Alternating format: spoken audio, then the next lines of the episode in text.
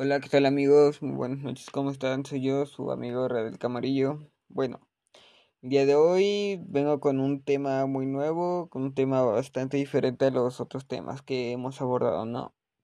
El día de hoy hablaremos, o bueno, les platicaré de los de lo que aprendí en estas unidades, entre comillas, el mes, en mi materia de educación física. Ok, cabe decir que lo que les voy a platicar es de algunas de las semanas. mis unidades se dividen en cuatro semanas. Muy bien, eh, esta vez no les voy a platicar todo porque el tema, los temas son bastante extensos, sino los temas principales que dirigen a los otros temas. Ok, en la semana 1 vimos el reconocimiento del cuerpo humano. En este tema aprendí que la representación mental del niño tiene su propio cuerpo es decir, sus posibilidades y limitaciones para manejarse en su mundo más próximo.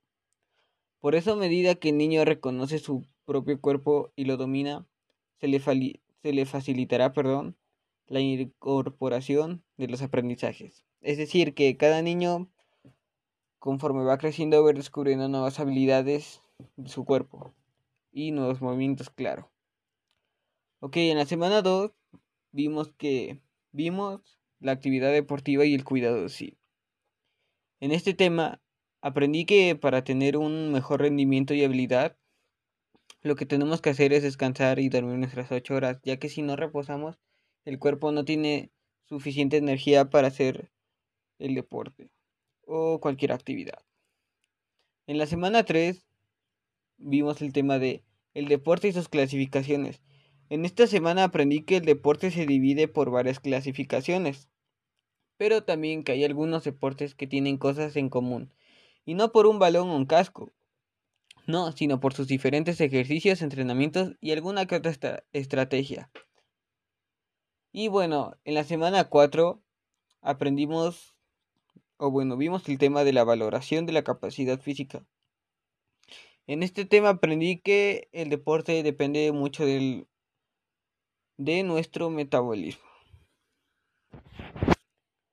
Ok amigos, eso ha sido todo el día de hoy.